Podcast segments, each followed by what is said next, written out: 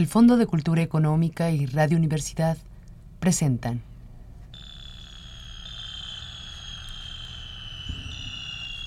La llave del tiempo.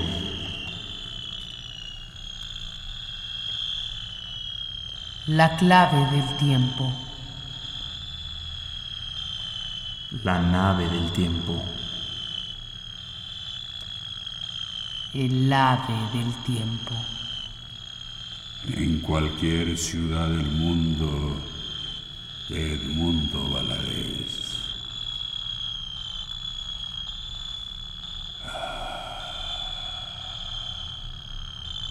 Es la nocturna hora en que bostezan los sepulcros y en que el mismo infierno envía a este mundo su aliento corrompido.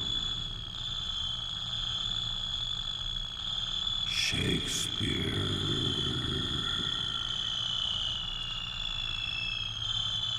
La fuerza centrífuga ígnea escapando de sí misma con furia de diez huracanes abriéndose paso circular para consumirlo todo en su hornaza insaciable, desplazó su muerte para triturar cada molécula,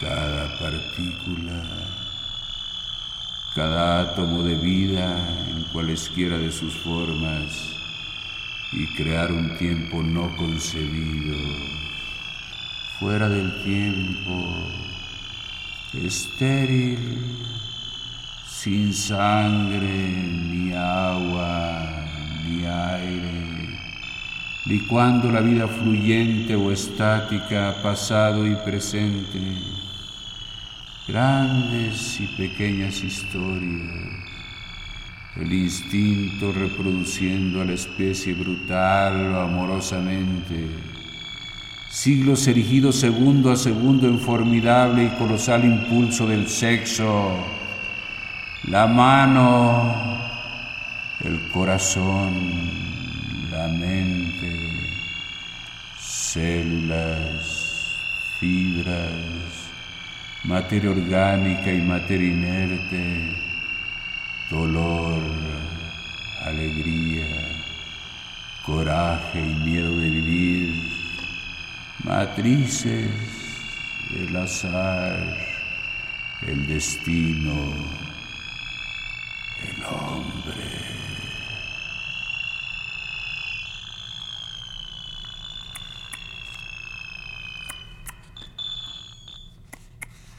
Apresurada con los paquetes bajo el brazo, regordeta, vestida con un traje de tela primaveral, tacón medio, levemente despeinada.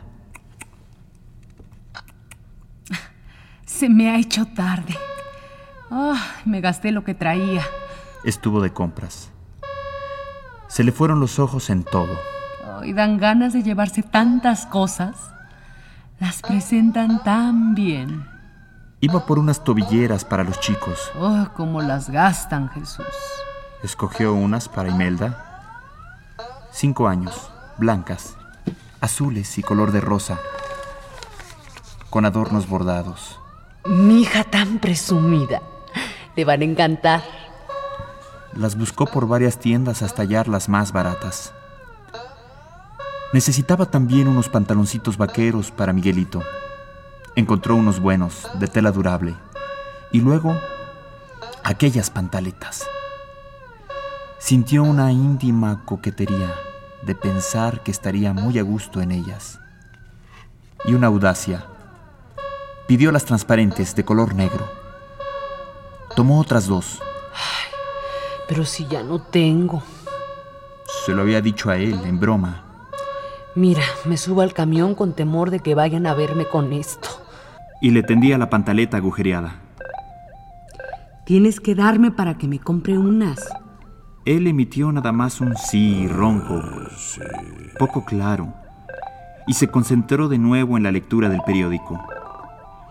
Las llevaba bajo el brazo con los otros paquetes una crema, un cuchillo para la verdura, un delantal. Regalado. Para la tía Rosaura. ¡Qué horror! ¡Qué caro está todo! No compré nada y se me fueron 50 pesos. Atravesaba la plaza, la terminal del tranvía, con ánimo de llegar pronto. Su impulso de caminar, toda ella hacia adelante, embebida en acercarse a la esquina en que abordaría el transporte, se deshizo para confundirse en el colosal caos de la destrucción implacable.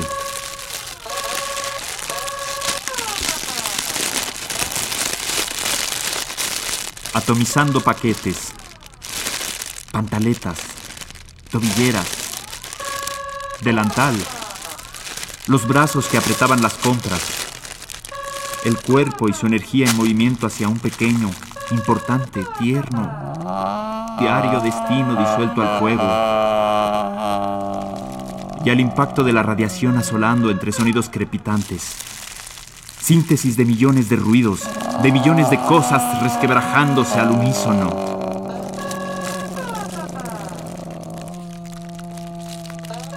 La mano mendiga de la anciana vestida de negro, con la falda hasta el tobillo, falda sucia.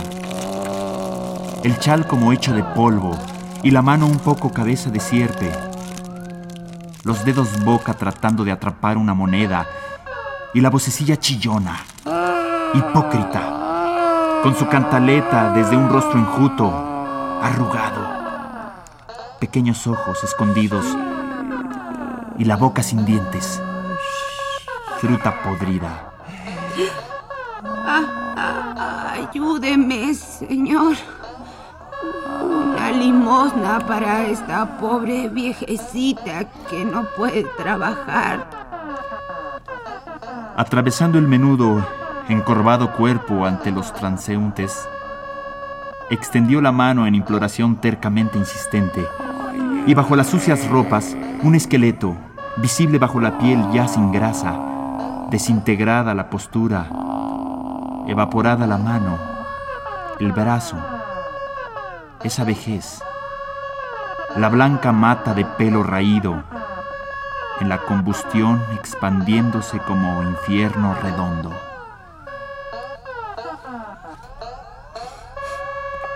El joven, el escritor dando vueltas nerviosas, las pruebas de imprenta bien presas en la mano, olorosas a tinta fresca, su cerebro trabajando activamente, inspirado, febril, bordando nuevas ideas para otro libro, palabras interiores concretando frases perfectas entregadas al cerebro, luego la lucha de extraerlas hacia el papel, ansioso de que llegara su amigo a compartir su creación y al llevarse el cigarro a la boca, la mano presta a colocarlo maquinalmente al ir a quedar entre los labios, la boca previamente lista a recibirlo y los pulmones a absorber el humo.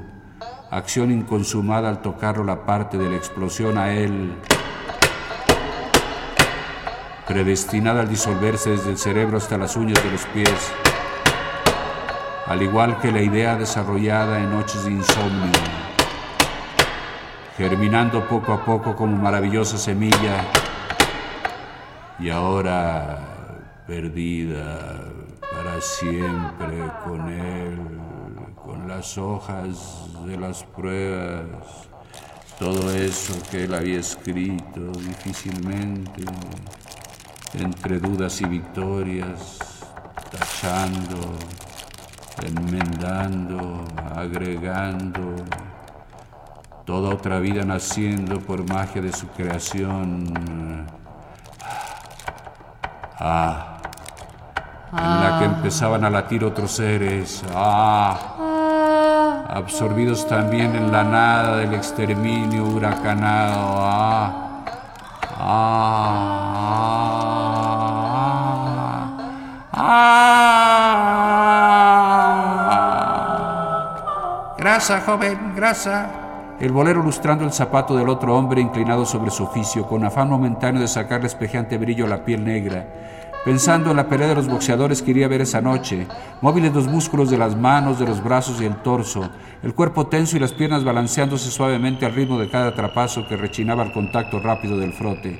¿No va usted a la pelea? Va a estar buena. Filo tiene un poncho, todo dar. Y el otro hombre de pie que iba a responder, puesta la mirada sobre el negro cabello del bolero como descansándola ahí en observación de los filamentos capilares, escuchando el rechinido que salía de su zapato con satisfacción, calculando qué tan brillante quedaría el lustre de ese zapato, en espera de emprender sus pasos hacia la cafetería, a la tertulia con los amigos, él, los zapatos, el brillo de la piel, el afán de los brazos del bolero, su decisión anticipada de irse, pasaron a ser un ayer remoto en el tiempo, sin medida ni tasa al soplo imprevisto de la muerte proyectada hacia todos los puntos.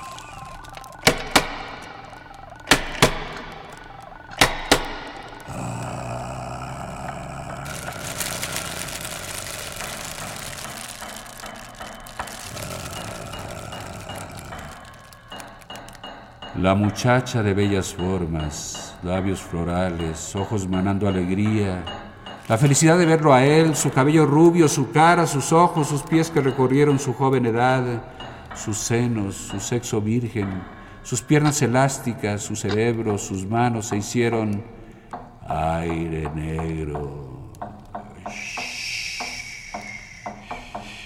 espeso. Y nadie vio, y si vio no podrá decirlo nunca, ese segundo final en que ella iniciaba un giro de su rostro buscando el reloj en una altura, los ojos mirando a la izquierda bajo las hermosas cejas, a punto de fijar su luz óptica sobre el horario que marcaba las 5.15 de la tarde. Ni nadie sabrá a qué velocidad se desintegraron su carne.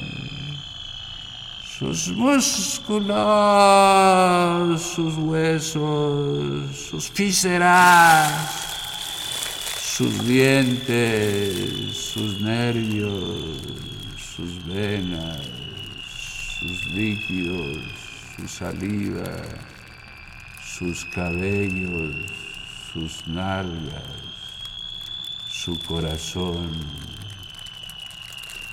su nombre.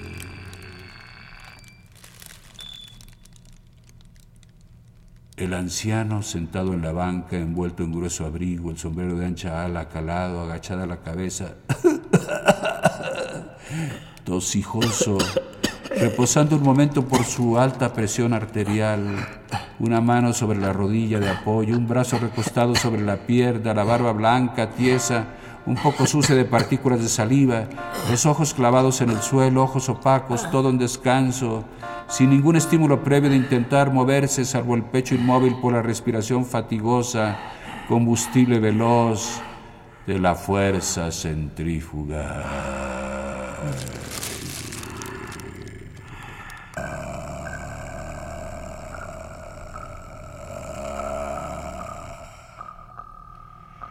El hombre tan seguro de sí, robando más espacio en el espacio por la holgura de sus ademanes precisos, enérgicos, abiertas las piernas sosteniendo el cuerpo erecto sobre el umbral de la puerta del restaurante, viendo altaneramente a quienes pasaban, lanzando miradas impertinentes a las mujeres, picoteándose las junturas de las encías con un mondadientes, escupiendo de vez en vez despreciativamente, y la delgada tela del pantalón dejando dibujar la forma atlética de los músculos de las piernas, macizos, compactos, fuertes, como modelados al golpe certero de un escultor de firme maestro pulso y de inaudita experiencia anatómica. Todo él, el hombre, una dinámica humana, proyectil que podría saltar y abrirse paso ante cualquier obstáculo. ¿A qué hora llegará ese carajo? En ese momento en que aparecía la chiquilla vendiendo chicles, tan bonita, tan llena de gracia, ojos de ingenua picardía, con unos zapatones viejos tan estropeados pero incapaces de descomponer las puras líneas de dos piernecillas hermosas, anticipando las de una mujer que las tendría muy bien torneadas. Frente a ese señor ante quien otros hombres bajaban la mirada, reconociendo su superioridad física, seguros de que podría aplastarlos incluso sin ningún motivo, porque sí, por esa emanación de esa fuerza tan suya y quien a ella, a la niña, él egoísta, dedicado a turbios negocios, pendenciero, aficionado al juego, a pegar a las mujeres, a burlarse de sus amigos, a buscar dinero de cualquier manera lícita o no, sin respeto a ninguna norma, siempre que estaba ahí le compraba chicles y le regalaba un billete grande diciéndole palabras de una ternura galante. Toma, linda bondadosas y que le causaban a ella una felicidad que no tenía ella en su casa, con la madre siempre enojada, gritona, jalándole las orejas como a sus hermanitas, en los arrabales donde vivía y donde la vida era invitación a escapar a la calle, aprendiendo cosas interesantes, oyendo conversaciones, conociendo gentes curiosas, buenas o malas, viendo los escaparates con otros chicos, comprando a veces un dulce, ahora dibujando una sonrisa al descubrir a su amigo tan poderoso, tan bueno, e incitada porque él al divisarla le sonrió de lejos. ¿Qué tal, linda? Como aflojando su altanería, como apagando lo irritante de su fuerza con afecto, y al acercarse a ella tendiéndole la cajita con los chicles, y él ya metiendo la mano en un bolsillo para darle el billete acostumbrado, sin que se consumara el final del pequeño acto y la manecita mugrosa, apretando la cajita y todo lo demás, su infancia íntegra, el rabón vestidito de percal, el fondo de tela corriente, la camiseta de uno de sus hermanos y sus calzones de manta, los zapatones y su madeja de pelo despeinado y terso, sus mejillas sonrosadas, sus ojitos vivaces, la barbilla que estimulaba a hacerle un cariño y las pequeñas orejas a pesar de la cerilla finamente recortadas, el tierno cuello con un lunar, la barriguilla hacia afuera, las rodillas sucias con costras de pequeñas heridas cicatrizando, sus nueve años completos licuados al mismo tiempo que la musculatura del hombre tan resistente y su último gesto, su final intento de dar el billete y decir una palabra dulce, y realizados al tocarlos el impacto relampagueante que en milésimos de segundo derribaba, humillaba también toneladas de concreto, hierro, piedra, ladrillos, madera, que habían tomado formas arquitectónicas por esfuerzos de millones de hombres y generaciones y dejaban ya de alzarse en moldes aéreos o pesados con gracia o sin ella, pero útiles, audaces, altos, múltiples. La muchacha bajo la ducha, a solas con su propia desnudez, enjabonándose los senos, tarareando una canción, dejando correr las gotas de agua sobre su piel.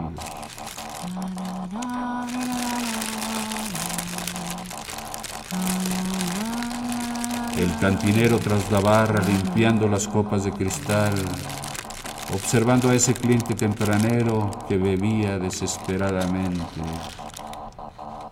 El padre llegando a casa, asombrado ante su recién nacido hijo durmiendo en su cuna, como si fuera la primera vez que lo viera, con ganas de darle un apretón de manos admirativo. El obrero allí en la cumbre de un esqueleto de hierro de un nuevo y alto edificio, remachando la unión de dos soportes, cubiertos los ojos con una máscara contra el acetileno, colgados los pies a los lados de la vigueta, sudoroso, con la misma sensación de un artista que estuviera creando una obra maestra.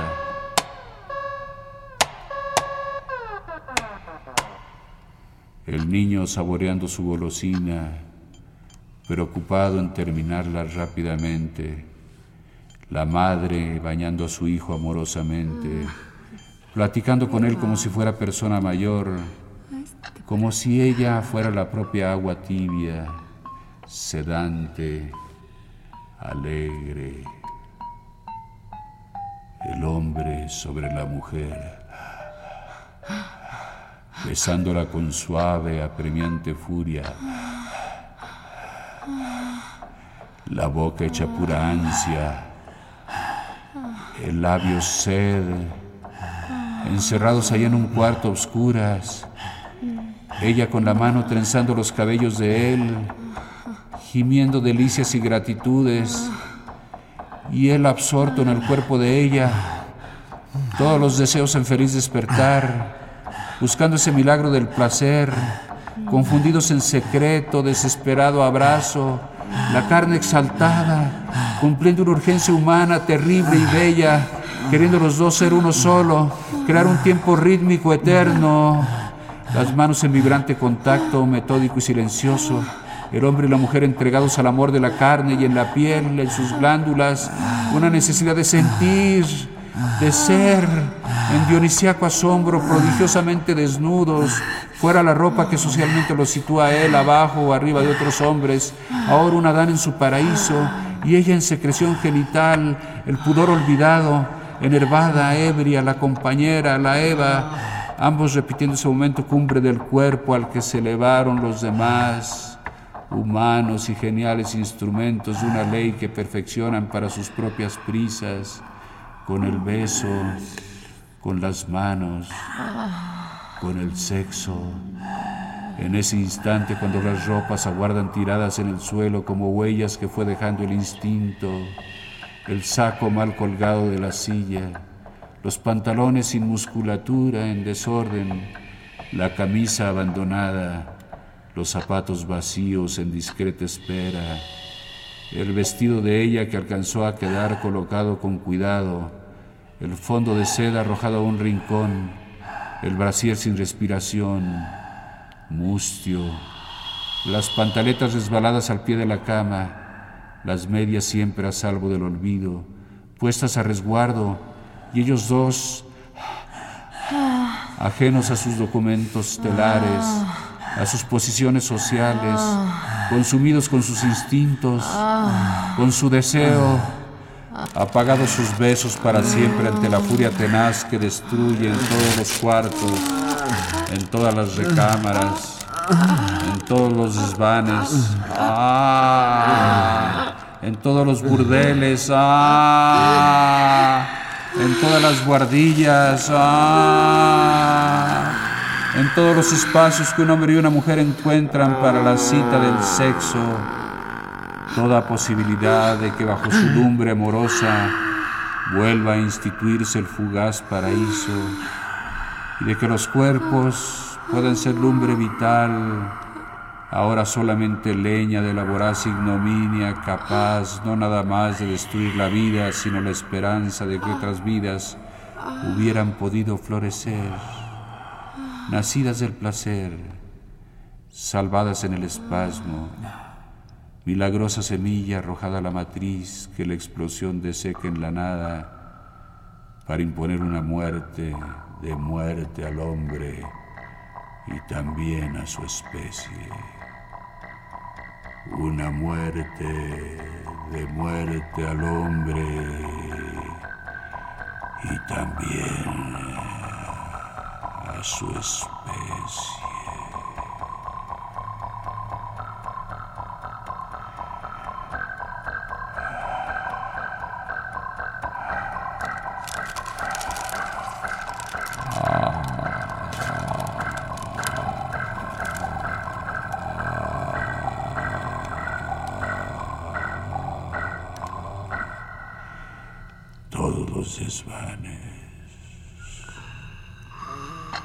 en todos los burdeles, en todas las guardillas, en todos los espacios que un hombre y una mujer encuentran para la cita del sexo, toda posibilidad de que bajo su lumbre amorosa vuelva a instituirse el fugaz paraíso y de que los cuerpos puedan ser lumbre vital, ahora solamente leña de la voraz ignominia, capaz no nada más de destruir la vida, sino la esperanza de que otras vidas hubieran podido florecer, nacidas del placer, salvadas en el espasmo milagrosa semilla, arrojada a la matriz que la explosión deseca en la nada, para imponer una muerte de muerte al hombre y también a su especie, una muerte de muerte al hombre y también a su especie, una muerte de muerte al hombre y también a su especie.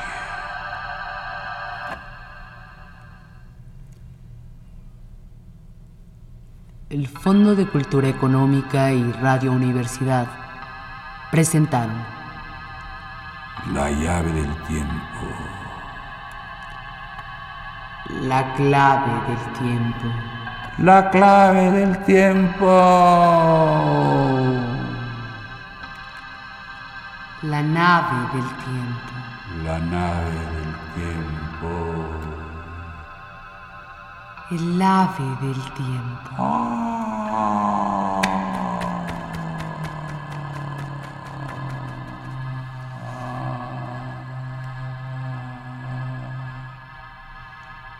cualquier ciudad del mundo. De Edmundo Valadez, de su libro La muerte tiene permiso. Volumes 9 de lecturas mexicanas del Fondo de Cultura Económica. En el Fondo de Cultura Económica hay libros para todos. Empezamos con economía hace 60 años y ahora nuestro acervo es universal.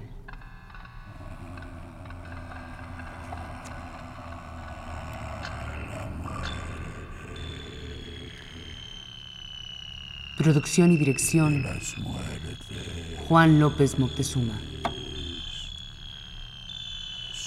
Narraciones Oscar Flores, Francisca Vargas y Juan López Moctezuma. En los controles, Carlos Montaño.